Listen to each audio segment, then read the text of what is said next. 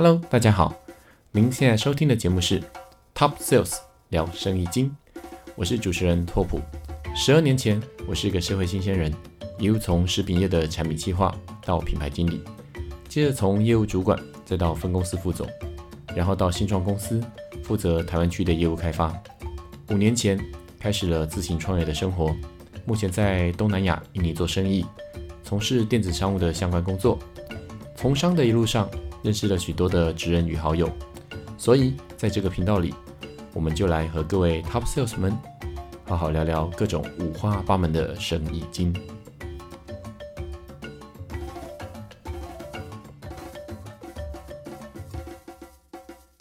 Hello，大家好，我是土哥。今天我们的节目由 Papa Roy 意式手作料理独家赞助提供。Papa Roy 呢是一家意式手作料理，他们是在市政府捷运站中山烟厂附近。那这个餐厅的老板跟我也是高中的，算是高中同学啦。然后我们也认识了相当久，然后所以就问他说：“哎，那个既然你也是在创业的，要不要接受一下我采访？”的他呢就义不容辞答应了我这个条件，好吧？哦，其实讲了这么久，我们欢迎主厨帕帕若伊，若伊主厨。嗨，大家好，那就是若伊主厨对吧？是，要跟大家稍微介绍一下，自我介绍一下。嗯，好，就像是刚才拓哥所说，哎，应该是就自我介绍一下。对对，好，我叫做 Roy，那呃，就像是我的店名一样，呃，现在呢是一个有个一岁半儿子的一个爸爸。OK，然后呢，呃，目前。在呃西区松山园区附近呢，新开的这家餐厅 Papa Roy 意式手作料理，目前营运了四个月的时间。嗯那过去五年呢，是在永和的一家私厨形式的料理店。嗯那到今年之后，有一个很大的变革，变成一间正式的街边餐厅。然后呃，算是一个新的里程碑，新的发展。嗯，那也很感谢拓普哥也给我这个机会，今天有机会来跟大家聊聊，然后呃，不管是呃分享我们餐厅，或者是分享这一路创业的历程。嗯，那就是我跟大家讲，我们现在是在这家餐厅里面，我的感受是，其实一般人很少会在餐厅休息的时候，对，然后来聊天，所以我看这个场面就是，哎，所以等一下六点过后又会开始是很热闹的那个状状态啊，等于是过了中午这个时间呢。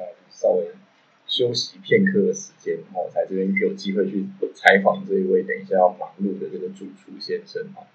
对，那因为其实他前面经营的是一个私厨，大概已经经营了五年多。那个时候其实我也是有去他的私厨这边吃过他那边做私厨的这些料理。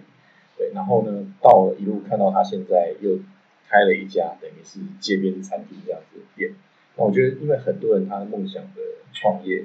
可能是拥有一家自己的店，不管是面包店、咖啡厅或者是餐饮，可能这都是很多人一个梦想。那我觉得今天其实就一个已经在这个创业，应该说这个餐厅这一个生态已经做了五年多的一个肉饮老板，可以说主厨哦，来分享一下他当初是怎么样踏入这个产业，而且算是坚持了五年，到他第六年已经开花结果到另外一个阶段这样子。转了个弯，转了很大的一个弯。对，那你为什么会从？因为你原本不是做厨艺，我知道你高中其实你就对这个事情很有兴趣的。嗯，对。但是那时候你刚毕业的时候，你好像是做业务的生业务的工作，嗯，而不是做真的是手上拿刀这样子在做料理的工作。是，实际上，呃，我大学的本门念的是化工，嗯哼，然后化工的学业结束之后呢，还有进到了。业界相关产业工作了四年的时间，嗯那是属于国内业务的块，对，然后工作了工作了四年之后呢，呃，一个因缘际会吧，这个人家在说，因缘际会就跑到了意大利去，然后开始我的厨师的生涯。那在意大利呢是一个厨艺的学校，然后在厨艺学校啊待了一年的时间，在。呃，包含了实习，然后偷偷在意大利待了大概两年的时间。对，所以你会讲一点意大利文？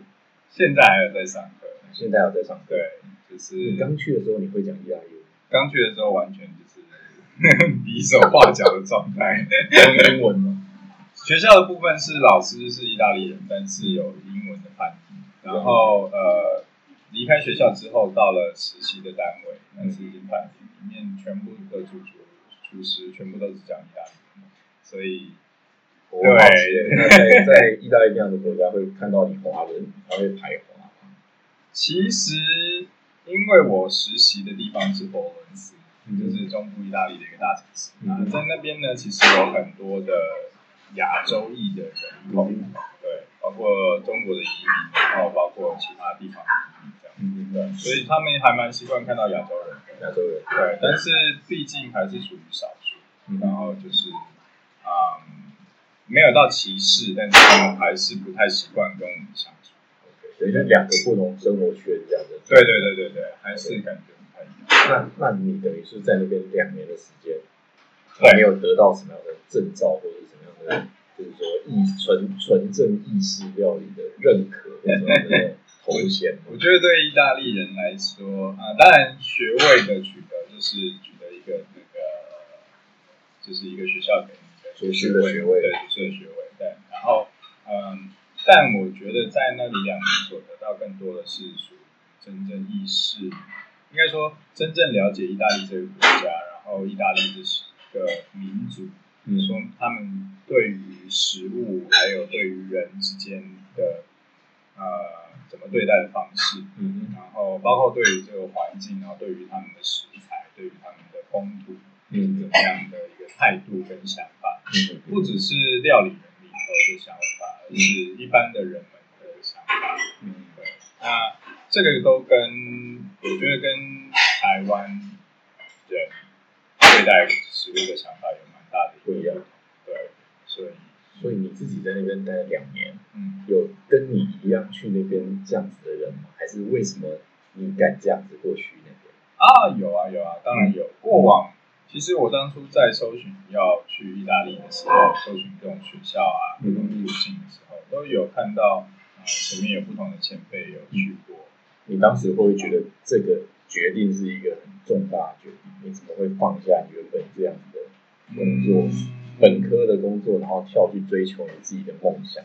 其实我觉得那时候算是我自我遇到了我自我困顿的地方。嗯对，就是怎么说，嗯，必须说我前份工作就是在当业务的这份工作，嗯那是一间很好的公司，嗯然后公司给了每个业务非常大的权限，然后非常大的呃非常好的福利，嗯然后对于我们也多所栽培，然后刚好那时候是属于公司想要把我 promote 到亚太总部上海嗯这个地方的那个时间点。嗯那那个时候我就突然静下来想一想，就是我自己人生一生追求到底是什么，嗯然后到底真正想要做的事情是什么，然后，嗯，为什么可以达成公司的期许，但是我自己的内心感仍然感到非常的空虚。嗯那成就感完全无法来自于公司给我的一切物质或者是对那些原来你嗯，那大概几年前啊？那已经工作大概可能五年有，已经有八年了。哇，你那时候工作八年了，没有没有啊，你说你说八在年前嘛，在那边是工作了四年，四年左右吧？对对对对对，然后转到厨师这一行已经有八年。了解了解。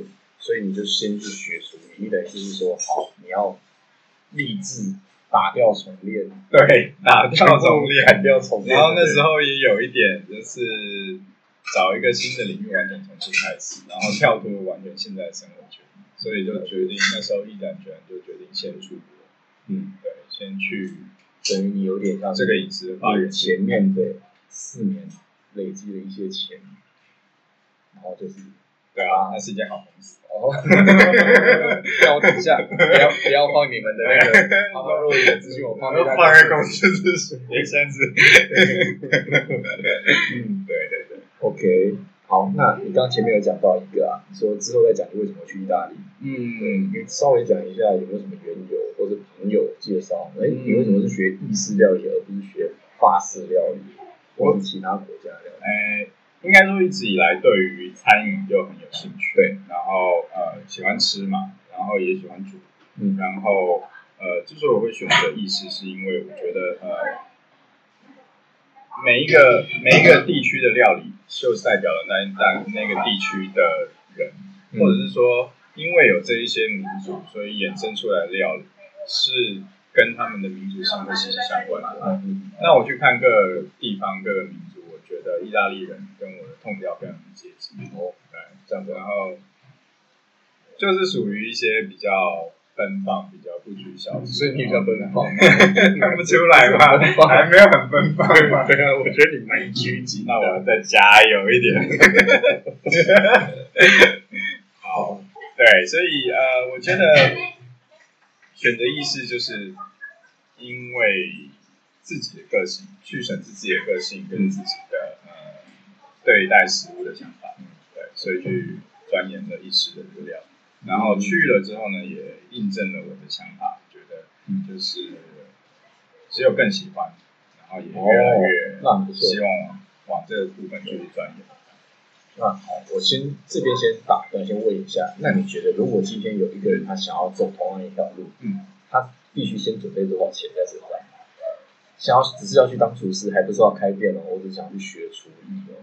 只是要去当厨师学厨艺，我可能要在意大利住两年的时间，然后来上课等等的，这样子的花费，嗯嗯，也许不多。然后就是说，我们用最省的方式或者最经济的方式，你多少钱可以完成这件事情？OK，有人可能觉得这可能是一个很高的门槛，嗯对，然后其实因为这件事情而没有办法下决定。嗯那你那时候大概准备了多少钱去做这件事情？，OK。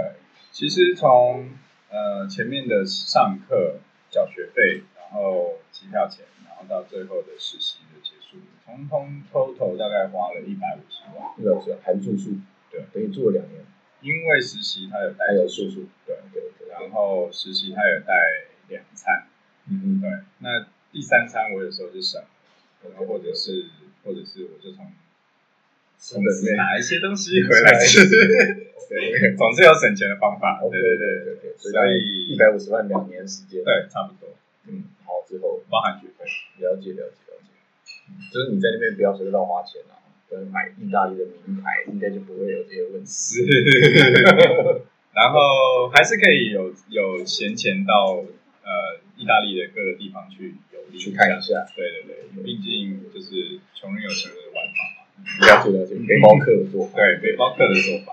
好那就这样子，两年学厨艺回来之后，嗯，你到了台湾之后，你怎么样开始？就说哦，我学会了，然后就就要开始开餐厅吗？还是你就先进了台湾的一般的呃，像是餐餐厅或是饭对店？，倒也没有。一开始一开始呃回来台湾之后，我还是先找工作做。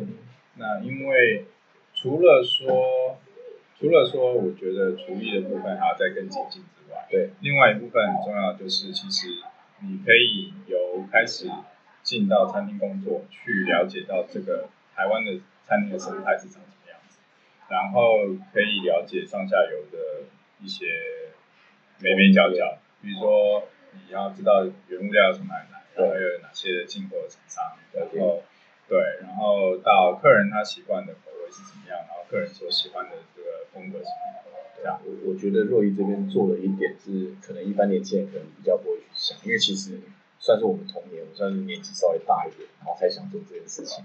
所以他不止他去了两年之后，他回台湾，他不是马上开店，他还先到了一般有规模的饭店去学了一般应该有饭店的流程等等。他把这些能力都具备了之后，不止只有厨艺，他连行政管理这一块他也都把它学起来了。还有他刚刚讲到很重要，就是上下游，我怎么知道我跟谁订东西？对啊，我的原料 O 不 OK？我怎么样去先把这些风险控管都看过别人怎么做了之后，那你正式开始的时候，大概是经历了多久之后，然后你才决定开始开？呃，我从意大利回来之后呢，工作了，另外工作了三年的时间。三年，对，三年之后，三年多之后，我决定真的跟开始。对，然后才离开，然后才开始一个很小规模的等于说你修行完了之后，你又在三年存了一笔钱之后，再把它烧掉，对不对？也不是，那时候就要从我开始借钱，有一些股东，有一些股东对对对大家就觉得说 OK 可以来投资，钱没有大家一起一起来是件好公司，但是没就那那你怎么样去准备这件事情？因为其实你一开始做的是私厨，嗯，对不对？那我们可以跟大家解释一下什么是私厨跟一般的街边餐厅的差别。嗯，呃，先讲说为什么会想要开私厨。好，对，就是因为呃，在我工作的经历当中，有经历了很大规模的公司，呃，很大规模的餐厅，嗯那是一百多座的座位一个餐厅，然后也有过经历了很小规模的，呃，甚至像招待所性质的餐厅，嗯对，它可能就像是我说一开始的那个私厨，它只有二十多个位置，嗯。这样子这么小的一个规模嗯这样子。那我去比较两者的不同，我觉得对于一个要开始创业的人来说，嗯，规模小一点，它有比较多的，呃，应该说进可攻退可守。嗯然后，当然我有限的资源可以做一些有限的事情，嗯对。然后，另外还有一点就是说，私厨这样子的模式，我可以很直接的跟客人去面对面。然后，呃，虽然无法很快培养非常多的客人，但是每一个培养起来的客人都是我很好的一个种子，我懂，我可以延伸到。但是你当你开那家私厨的时候，会不会有人他因为私厨通常要预约的嘛？嗯。那有没有街边的朋友就是突然就说，哎，想要来吃这家餐厅，才知道说，哦，这家店其实是这个私厨这样？呃，对，因为我们完全采完全预约制，对，所以直接踏进来的客人，我们是会回绝他的，那怎么办？他说他要在给他一张名片，请他下次再来。哦，真的是这样，常常发生。那对，但是你怎么能确保说你一开门就是常常每天的时间都会被 book 起来的？这件事一开始最难的这段时间要怎么做？就好好的忍耐，一开始的确没有办法确保。对，那呃也是很，我觉得也蛮幸运的，也许跟我过往的经历有一些关系，因为我们并不是从就是一个纯粹餐饮业厨师的出身，嗯那我们过往所认识的朋友，比如说拓普哥啊，嗯呃，所以大家都说哇，你终于回来，你终于要开店了，终于打算做这件事情了。这些我们是我们在人生之中的其他的累积，那其他的累积到现在这个时候就变得很有用的资源。OK，对对对对对，确就是实确实，所以我那时候对刚开始到你开餐厅小小兴奋的对，大家都会来然后就说，哎呦，发现说还不错，就是在带人进来。对，那也是因为私厨这样子很小的规模，所以并不太需要担心说它会不会嗯不够。对，所以所以所以嗯，我觉得一开始先小，然后再慢慢把力气给扩大。嗯那时候做的这件事情是对的。可是你那时候这样子投资下来，包括就是说，我们虽然市场比较小嘛，嗯但这个点我也想要问一下，就是说，你会比较建议，不管你是开餐厅、开早餐店也好，开饮料店也好，咖啡店也好，你觉得一开始整个我们要租一间店铺，然后里面的真正的呃所有的费用等等，你觉得建议大家怎么规划它会比较好？从你这样已经五年、六年下来，你觉得预备金也好，或者是说呃要准备的食材等等的，然后跟人事、跟租金等等，它大概占比会占你所有的结构里面，你会怎么抓？嗯呃，我觉得一个正式餐厅的规模的话，对，那也许大概是在呃，作为作为客席数大概是在二十五到三十位的座位情况以下。那不是做呃非常简易的那种呃小吃店的话，就有点有点要就需要是至少你要有一些装潢，然后有一些厨艺，然后嗯就是呃一个正式的门面这样子的话，其实至少我觉得要抓个两百。两百万左右。对，那这两百下去细分呢，里面一开始大概有一百嗯。会是需要花在硬体的花费上，硬体上，对包括是厨房里面的设备的要求，然后包括是外场的装潢，嗯。然后还有很多的呃文宣啊，或者是初期的一些招牌的设计啊，什么这些，嗯对，那就已经会花掉你大概一半的那个心力。嗯嗯对，那另外一半的话呢，嗯，当然有对初期的那个呃食材的购买，嗯嗯对，初期的呃，包括像是呃餐盘啊，初期的这个呃酒水啊，初期的这些投资啊，这些购买。那里面还有一块是像租金大概会占多少？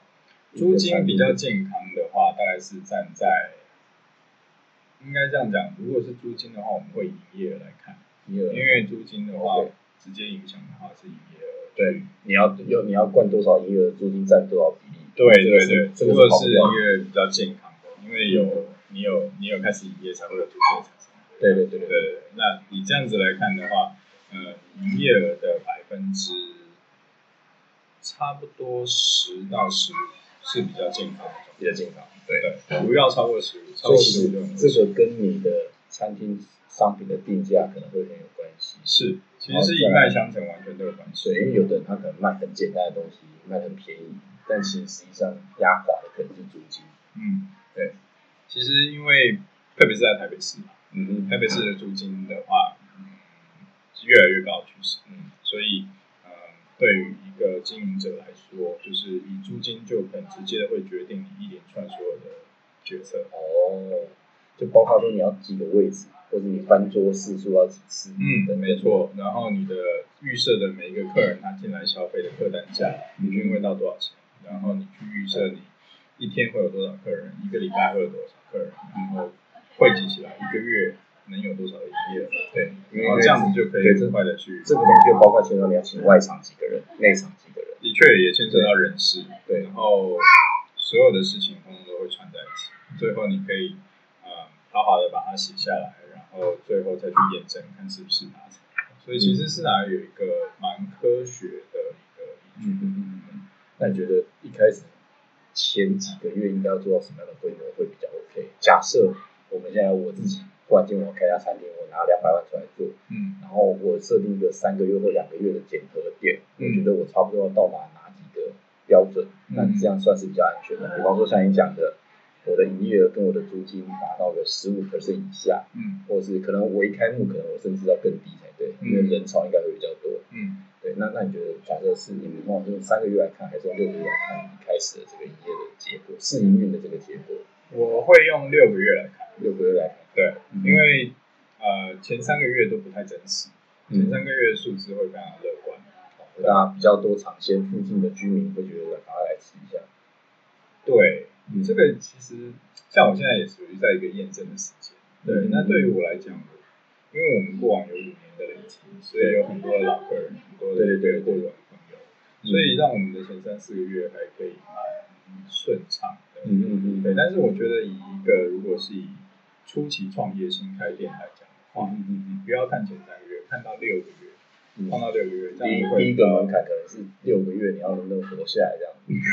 对，但是相对也不要给自己那么大压力啦。如果是三个月，压力就比较大；对六个月的时间的话，要看什么呢？首先就是我觉得你一个月，呃，下个月一定要比前一个月好，要成就是，每个月都要成长，过了三个月之后还要开始要成成长。对对对。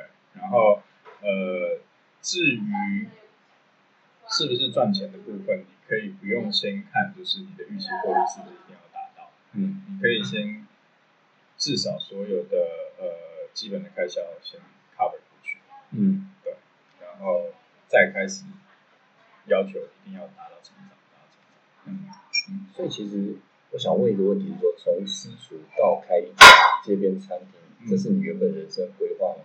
还是其实是啊，原本就是打算后面到一家街街边的餐厅？嗯，原本我的计划就是私厨就是一个阶段性的东西，了解，先等于是练一下这个听一下大家对于这些东西的反应。对啊，然台湾后人接受意大利餐的程度。嗯，而且一开始的确第一次创业心态会比较保守，嗯然后心态保守的状况下，呃，从小开始嗯，再开始慢慢的做大，我觉得是比较好的一个做法。了解了解了解。然后，那现在到现在这一个规模，这样子看起来，嗯呃，你怎么样去决定？就是说你的菜色，因为其实这个 Papa Roy 他们的餐点是每天的菜色是不一样的，是对，你们每天的主要的主题这样子，那你要怎么去决定菜单这件事情？嗯，呃，应该说，呃，任何人要开任何店，想要做任何事，嗯这个都是合理的。嗯为什么？因为一间店就是代表一个人的灵魂，嗯那一个人的灵魂要如何走，别人是无从制止。但是如果呃，他会经过一些时间的推移，然后会去自己去梳理出一个风格出来。嗯对，那我的梳理风格的过程是如何呢？就是一开始我从意大利，学了一些，嗯，应该说看到了意大利，觉得真正意大利人在吃，在对待吃的一些想法。回来台湾之后，跟台湾的意大利餐厅去比较，然后去做一些观察，然后自己融会贯通一下之后呢，师厨开始我们就开始做一些意大利菜。嗯，呃，我的主主干全部都 focus 在意大利菜，对，但是一开始它是一个比较有点实验性质的感觉，嗯，就是所以为什么我的师厨要叫 Royce b o l a 嗯因为它是一个实验室，我就我觉得它是做一些实验性质然后他是做一个很小规模、嗯很小 scale 的事情的事情。嗯，啊，那但是在师厨的这几年的推移当中，我慢慢去理出来说自己到底真正想要做的是什么，嗯。然后我们所受大家所欢迎的是什么，嗯。然后所受呃所来的大众客人的接受程度的事情是什么。嗯。那所以我们我的风格就慢慢的越走越向传统的意大利菜去前进。嗯对。那传统意大利菜包括什么？比如说属于比较纯粹手做的事情，占比就会越来越嗯像是我们会自己做面包，嗯我们自己从面粉开始做意大利面条，嗯对，然后所有的甜点也都是自己自制。嗯，其实这边的面条都是自制的，对不对？是不是买了再用做好的面这样。没错，对对，不管是中午的商业午餐，或者是晚上的私厨的套餐料理，都是用呃意大利的面粉，然后从最纯粹的原料面粉、水、鸡蛋开始。所以你们晚餐的形式还是是师厨料理。晚上呢，现在算是有点并行的状态，就是还是可以吃得到套餐，嗯哼，呃完整意式套餐的料理，嗯但同时也接受呃直接我聘的客人。嗯哼，所以直接订订餐的客人是你自己下水吗？晚上绝对是我自己想做。哇，所以好像说我们去看那个医生，是不是指明哪个医生帮你看诊这样子？对对对，因为因为还请不起另外的厨师，不是不是不是，没有啦，就是呃，我现在时间的调配就是中午的话会交给我的副主厨，嗯。对，然后会是属呃实际在掌厨的人，嗯。然后我会嗯、在外场接待嗯。客人，然后观察客人的食呃餐饮的食物，嗯对，那到晚上呢就可以做比较任性的事情，就是做自己啊、呃真正呃想要做的料。任性菜单，对对？对所谓任性菜单就是也不是说就是很奇形怪状的事情，嗯。反而是越来越朴实，越来越深入意大利乡村的嗯传统料理。这样了解了解。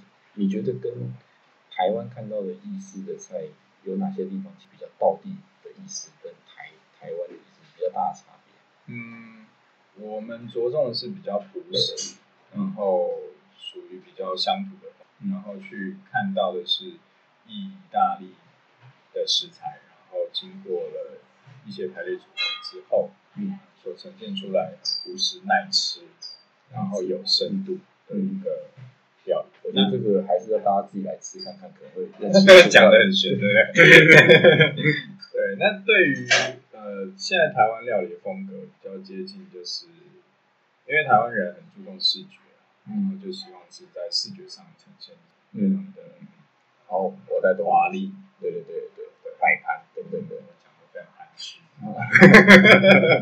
嗯。对对，那但是我们比较着重在吃下去，其实我看你们你们连里面配的饭其实也还蛮讲究的，如果有米米饭类的东西，哦，那是中午的商业午餐。中午上午餐，对对中午上午餐为了要迎合附近的上班族的一个食性属性喜好，所以我们还是会准备啊、台湾的米饭，嗯对。但是嗯、即便是中午的商业午餐理，依然是营养，然后吃得饱，然后是以嗯可以抚慰人心的风味嗯嗯，去做出发点。你们大概多久换一次菜单？嗯，我们中午的商业午餐料理每三个月会换三个一次月换一次，对，然后就是比较特别的地方是，我们的中午商业午餐周二到周六，嗯，每天都提供不一样的料理。对对对对，虽然说每天的选择并不多，大概就是三四种，但是每天所提供的料理都不同。了解，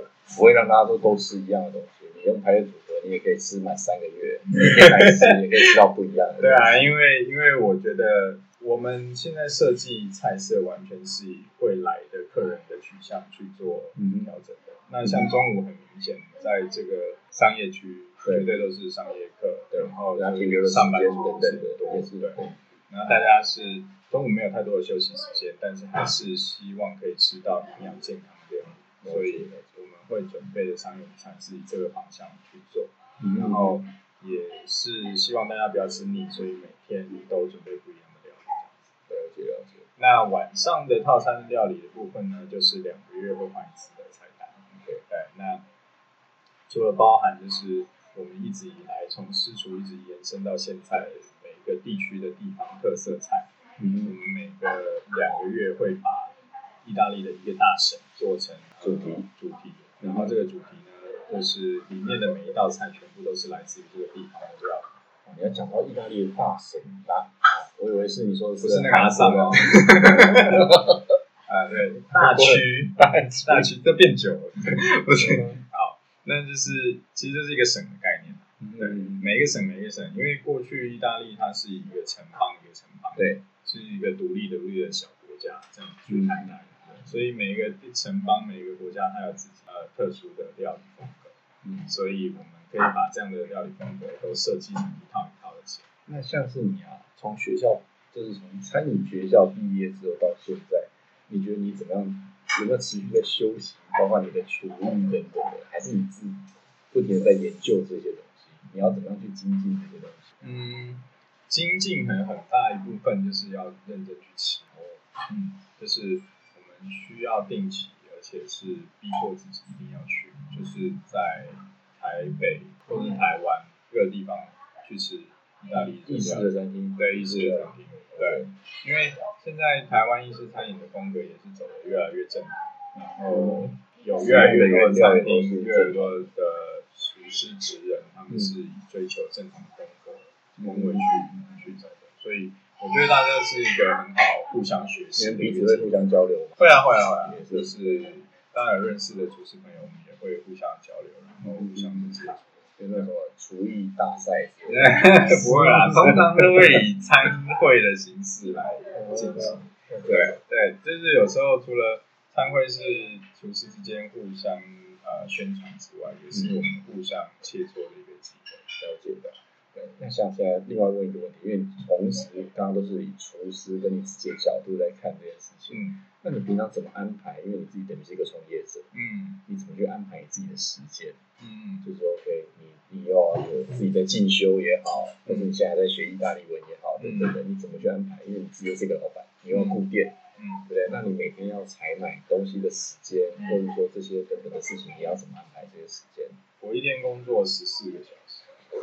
所以还是不要创业，对对对，要来跟拓虎哥学做贸易就好，对对对，还可以录 podcast，对，还可以做些不务正业的事情。啊，四个小时，呃，十四个小时，但是我不是都待在厨房里面。好，你早上几点起床？十四个小时，我早上大概七点半就会被我们挖起来，就是比一般上班族还要早。那没办法，因为他会满是尿布的那个屁股坐在我头上。OK 对嗯。起来之后，我会留个一个小时的时间给他，嗯就是因为我觉得亲子之间还是要有时间才有办法去培养感情。嗯，对，那我会帮他做早餐，然后喂他吃饭，然后可能念一个那个故事书，然后我就出门上 OK 那我出门之后呢，如果通常如果有需要的话，我会去菜市场。OK 那因为我们有一些特殊的海鲜，那些东西比较新鲜的东西要自己要自己采买。嗯然后大约在十一十一点多回到餐厅。那你怎么备料？你怎么知道今天要备多少？诶，上午的时间我是不需要备料的，因为有我的副助手他在进行。对，嗯，然后呃，中午的时间我就是一个外场的经理，对然后我就会观察接待客人，对，然后同时宣传我。就是立立牌人像给大家合照。也麻烦不是，麻烦，如果好吃的话，预定晚上的事情。比较常是端菜的小弟。就是我，就是我做对对对对对对。晚餐就是我，大概是这样子这样。然后下午会有一个空档，所以就可以跟拓普哥录录 podcast。对，以后你自己开个节目来线上教学，大家怎么做意大利菜。大家可能对我儿子吃饭会比较兴趣。好，那那时候我就会弄一些呃行政文书的。嗯，我刚刚看到了，因为其实刚刚大家签些发票啊，然后员工们坐在那边，对啊，对总是会有一些东西整理一下。对啊，然后通常像你们中午的时候，大概饭桌大概大概几次？饭桌率？我们大概中午吧，中午因为薄利多销，所以大概是一点五 round。真的还不错。对啊，对对，而且我看上次我试了一下，结果门口都还在排队，这样 还不错。就是我们中午的三五三一都还蛮受欢迎的。了解了解了解。然后我这边就可以先预定下下礼拜几要吃饭 这样。可以啊，欢迎欢迎。对，然后就是大概到了下午的五点多，准备开始。准备开始晚上的一个部分。那时候我就会进去，嗯，对，然后跟我的助手一起准备料理，然后晚上的餐期大概持续到九点半。哇，我们有时候看一些那种节目，什么地狱厨房那种影片，嗯对你自己有看过这样子的实况影集吗？呀呀呀，那就是我们的 daily life。哇，你以前在意意式餐饮学校也是像这样子啊？外面很多呃也是很哦多客人准备要吃东西，然后你们在里面谁那时候来做领导啊？谁要做对，尤其那时候实习生的那个地位就是比洗碗工再好一点，所以我们都是厨房里面最忙呃，anyway，反正就是到了晚上餐期结束之后，嗯，大概九点多收，就是厨房开始停止供餐。嗯，那时候我还会再坐下来，就是处理一些剩下的剩下的文书的事情，不管是行政，或者是甚至 PO 脸书、Facebook，就是一些自己是小编就对，是的，然后看看大家的 创业文危机什么事情对，要，所以对对对，回一回在那个人 Google 上面不要随便乱写，对，都老板自己老板心情会很不好，做出来都尽量不看，会比较辣。尽量不看，对啊，其实我觉得这也是看看大家的反应啊，就是说，如果说有些还不错的回馈，其实应该自己也会觉得蛮开心的，对不对？大家是啊是啊是啊，各式各样的客人都有，所以我们都是训练我们自己的身心，去嗯去达成每一天的工作。了解了解，这很有趣。我后面这边也想要问你一个问题，其实你从一开始的算是做业务的工作，然后到审视了自己的内心想要做的事情，然嗯后到去学了厨艺，嗯到你一开始开私厨，我记得我那时候你在开私厨的时候，还跟你聊过这个事情，就是说好像做生意是一种浮沉，就是浮浮沉沉的状态，就是希望撑过去等等的。然后到你现在，哎，开花结果，算是第一阶段，你觉得算有做成。我想问你，如果假设有个 dream job，就是梦想中的工作，你觉得这样十四个小时的工作是你的 dream job，还是你觉得你怎么这样去想未来你这个 dream job 到底它的轮廓会是什么样子？哎，之前有一个朋友，或者是好像在网络上看到吧，就是说如果有一项工作，你可以不用担心你的收入跟你的那个人生，那你会选择什么样的工作？好像是有人问过这样问句。对对对对对对对。那你呢？我自己想一想之后，我发现我还是会想做餐饮，还是想要做厨师，拿包的。做，也许不一定是厨师，但是就是在这个圈子里面做这些事情。为什么呢？你喜欢看大家吃东西的样子。我觉得那个是很直接成就感的来源。嗯，对。然后我觉得看到一样东西在我手上去产生生成，然后进到别人的嘴巴里面，嗯然后人家满足的那个感觉，嗯然后他肯定你的这个感觉，嗯，对我来说是很大的成就感。就是说，可能再过几十年之后，他还是指定要来给这个厨师做出来的，就是这个味道这样子。当然不知道人生接下来会怎么走啦，但是我觉得如果以长远来看的话，这是一个可以在人心里面留下很长记忆的事情。等于你认为这件事情有机会成为你的梦想中的职业，就是是，我已经是在梦想里面了。对啊，可是你要做十四个小时，当然未来不一定会十四个小时嘛，对啊，可能十八个小时，小的，再加上深夜场之类的。对，嗯，我我也是一直在一直在思考，然后一直在问自己，就是说我们接下来的路到底会怎么走，未来的模化到底是要长成什么样子。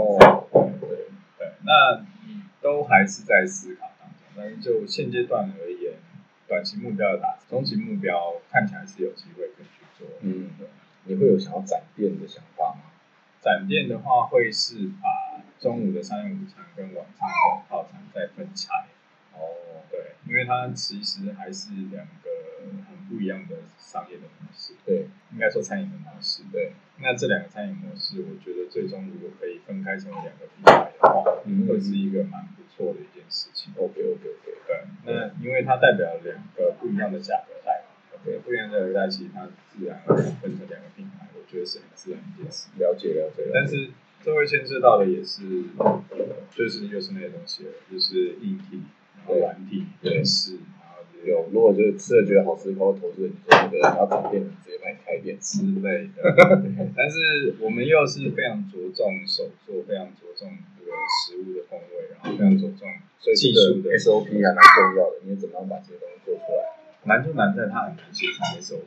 哦，对，所以这会是我接下来要研究的课题。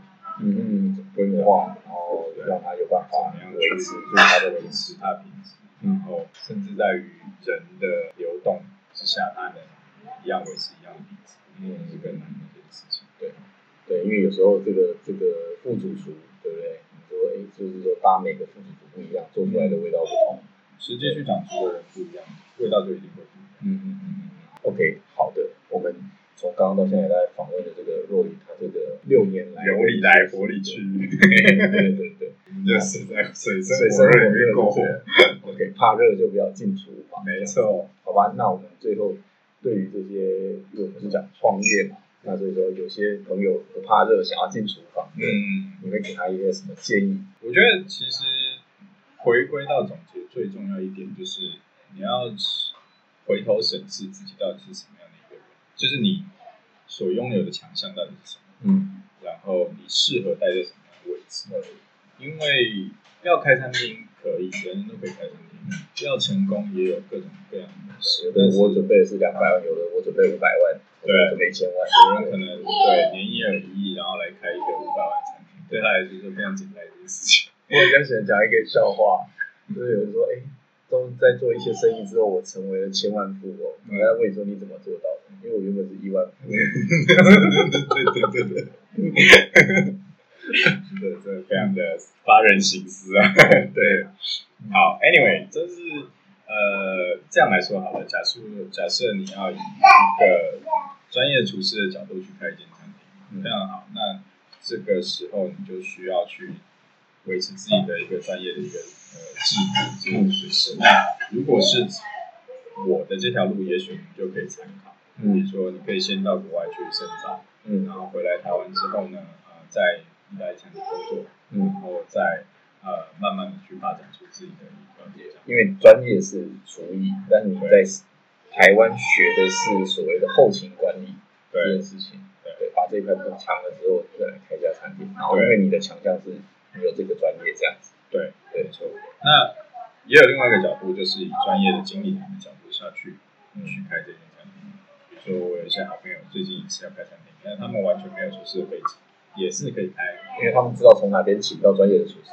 对，知道从哪边选到专业厨师，然后他有在其他的商业模式成功的一些经验。嗯比如说，同样是找到对的人，呃，嗯对，找到对的地点，嗯然后找到呃对的生意的结构。，OK，生意的结构是包含了就是到底如何去定价，然后就如何去宣传。宣传，然后这些美感嗯这些东西，他他有这些很坚实的背景。那他只要找到很厉害去执行的人，嗯就是说很厉害的厨师，嗯嗯嗯，我觉得成功的几率就会非常的大。